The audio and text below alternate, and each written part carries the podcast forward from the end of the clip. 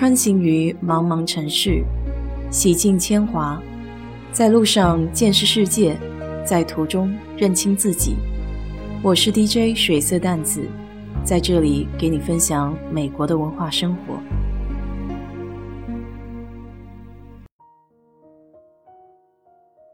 昨天看到油管上的二更频道，聊到杭州余安一对退休夫妻。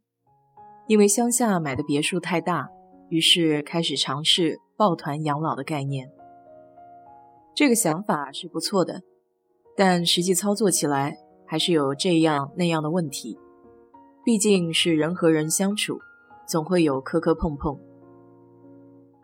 其中还有一位纪录片的导演，虽然他还没有到养老的年纪，但就是想来体验一下。还有一位年长的先生，说是为了以后去养老院，先提前适应一下和陌生人相处。我就想到以前和闺蜜聊到过，等我们年纪都大了，回国找一个大房子住在一起。当然了，也不知道这样想现实不现实。美国这里的养老院其实还蛮普遍的，种类也比较多。有时候开车在路上，经常可以看到 assistant living 辅助生活小区，或是 senior home 老人家园，这些都是专门给老年人住的社区。上面说的两个是针对部分自理但没有办法独立生活，需要日常协助的老年人，但他们不需要二十四小时有人看着。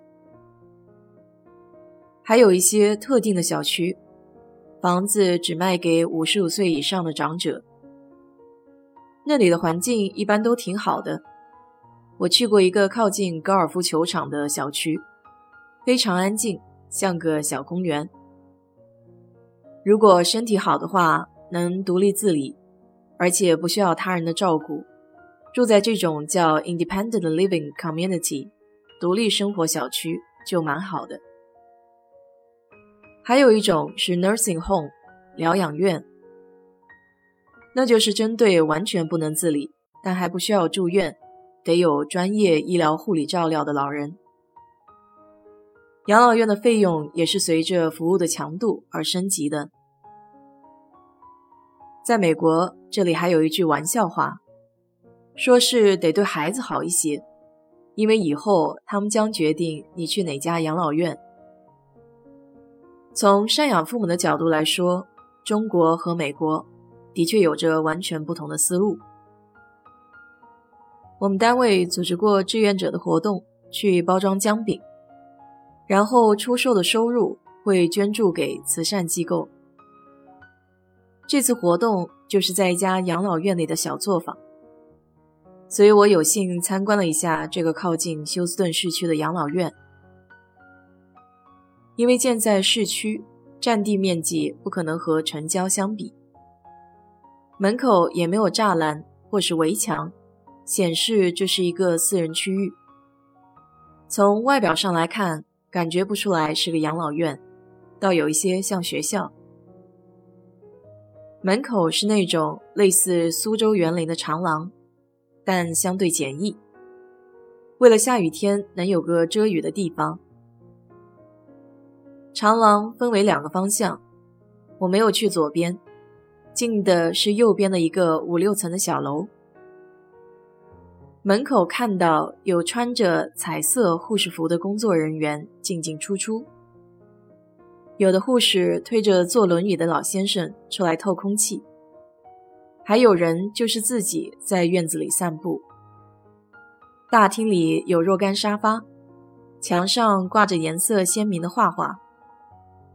沙发前面的茶几上还放着新鲜的小花，看着让人身心愉悦。走廊两侧都挂着不同的艺术画，像是一个长长的画廊。大厅里还有个后门，通向后面的小院子，里面有更大的空间。穿过小院子，一眼看到的是一个一层的大房间，不少老年人都聚在那里。像是个活动中心，有几个老人围成一圈在打牌，角落里还有一架老式钢琴。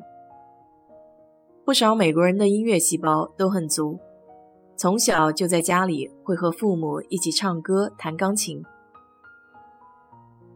活动中心旁边还有一间木匠房，堆满了各种有残缺的凳子、椅子，还有桌子。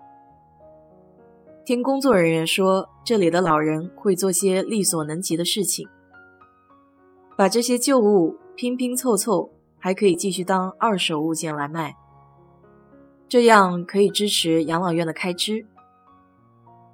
因为这家养老院有公益性质，部分资金从政府来，养老院尽量少收老年人的费用，所以老人们也通过这种形式来帮助养老院。我当时听着还挺有感触的，即便是上了年纪，也没有因此而觉得理所应当，而是尽自己的能力去帮助更多的人。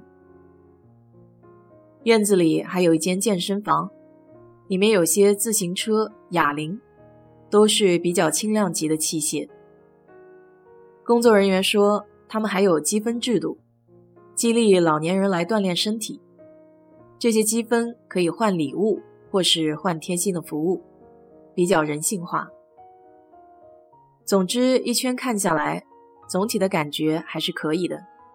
虽然设施稍显简陋，但整体的人文气息非常浓郁。工作人员也都是笑脸相迎，看着老年人也都是比较轻松愉悦的，说明老人们还都比较喜欢这里的服务和氛围。